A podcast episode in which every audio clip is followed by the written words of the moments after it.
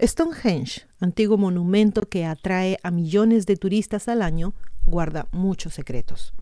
Uno de los menos conocidos, no sé si ustedes lo saben, es que los menjires que vemos hoy, de hecho, datan de menos de 50 años como resultado de numerosas restauraciones que se han realizado durante más de 100 años.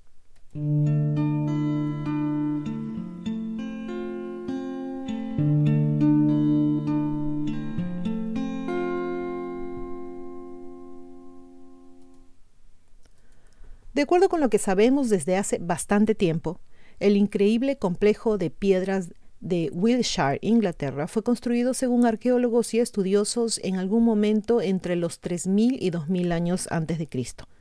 La datación por radiocarbono del 2008 sugirió que las primeras piedras se levantaron entre el año 2400 y 2200 a.C., mientras que otra eh, teoría sugiere que las piedras de basalto pueden haberse levantado en el sitio ya en el 3000 a.C. Según un nuevo estudio realizado por arqueólogos y geólogos del University College London, las piedras de Stonehenge eran originarias de Presley Hills, Pembrokeshire, a 225 kilómetros de uno de los monumentos antiguos más enigmáticos del planeta, Stonehenge. Aproximadamente desde 1920, los investigadores ya creían que las piedras eran originarias de Presley Hills y aún así nunca supieron la ubicación exacta de la cantera de donde se extrajeron. Además del misterio de cómo la humanidad antigua logró transportar las rocas, los investigadores están cuestionando la edad del monumento. Los antiguos extrajeron las piedras en algún momento entre el 3400 y 3200 a.C., mientras que el monumento fue construido, según los más importantes estudiosos, alrededor del 2900 a.C., lo que significa que el antiguo monumento podría ser de hecho 500 años más antiguo de lo que se pensaba.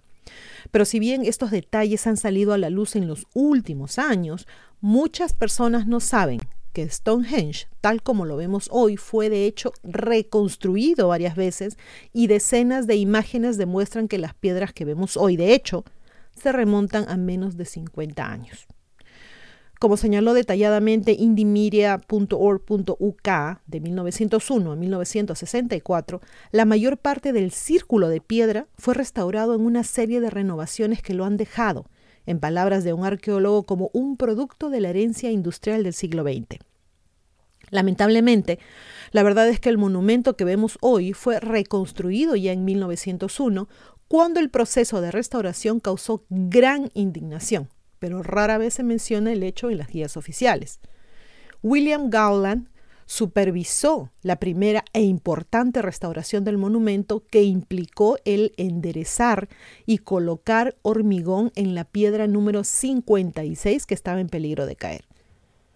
Al enderezar la piedra la movió aproximadamente medio metro de su posición original. No entiendo por qué, nunca lo sabremos. Durante la restauración de 1920, William Hawley, que había excavado cerca de Old Sarum, excavó también la base de seis piedras y la zanja exterior.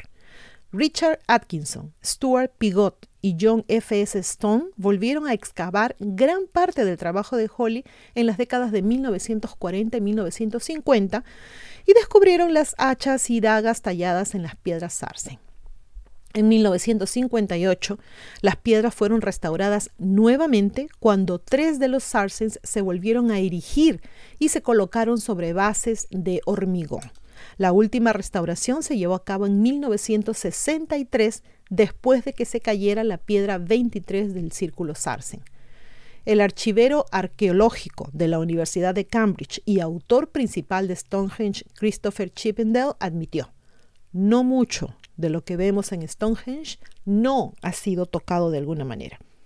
Y el estudiante de investigación histórica Brian Edwards, quien recientemente reveló que el cercano monumento a Avebury, creo que así se pronuncia, había sido totalmente reconstruido, encontró imágenes raras de Stonehenge siendo restaurado. Y luego nos dijo, es como si Stonehenge se hubiera limpiado históricamente.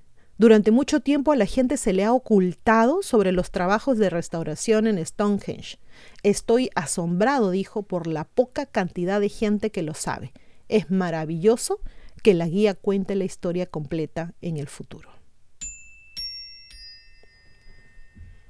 Bueno, para ser sincera les voy a decir, yo tampoco sabía sobre esto. Recién, hace relativamente poco me he enterado que habían sido movidas, que lo que nosotros vemos ahora no es real. Me lo contó Fernando y para mí fue súper sorprendente. ¿Se imaginan toda la historia que deben haber cambiado y podemos decir también a lo mejor ocultado con el simple hecho de mover o asegurar o lo que sea que hayan hecho con una sola piedra, sin contar con que fueron varias o tal vez todas, no sabemos este punto de, de nuestras vidas. ¿Cuánto más nos habrán ocultado? ¿Cuánto más nos estarán ocultando? Y lo de las pruebas de recarbono, bueno, la verdad yo no les tengo mucha confianza a esas famosas pruebas. ¿no? El problema es que ya nos han engañado antes tanto que no podemos confiar al 100% en ellas, ¿verdad?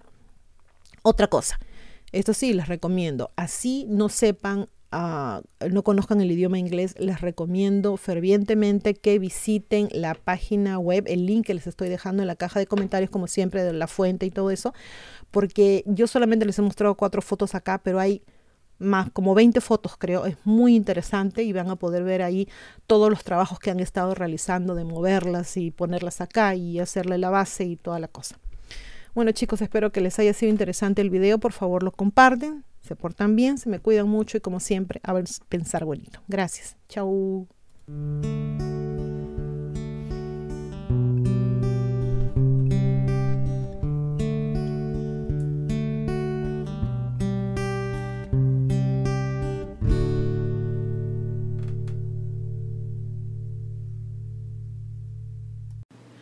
No se olviden de suscribirse a Ileana Historias y a Divulgación Total en YouTube, hacer clic en la campanita para recibir las notificaciones cuando subimos nuevos videos, poner sus pulgares arriba, hacer like y compartir.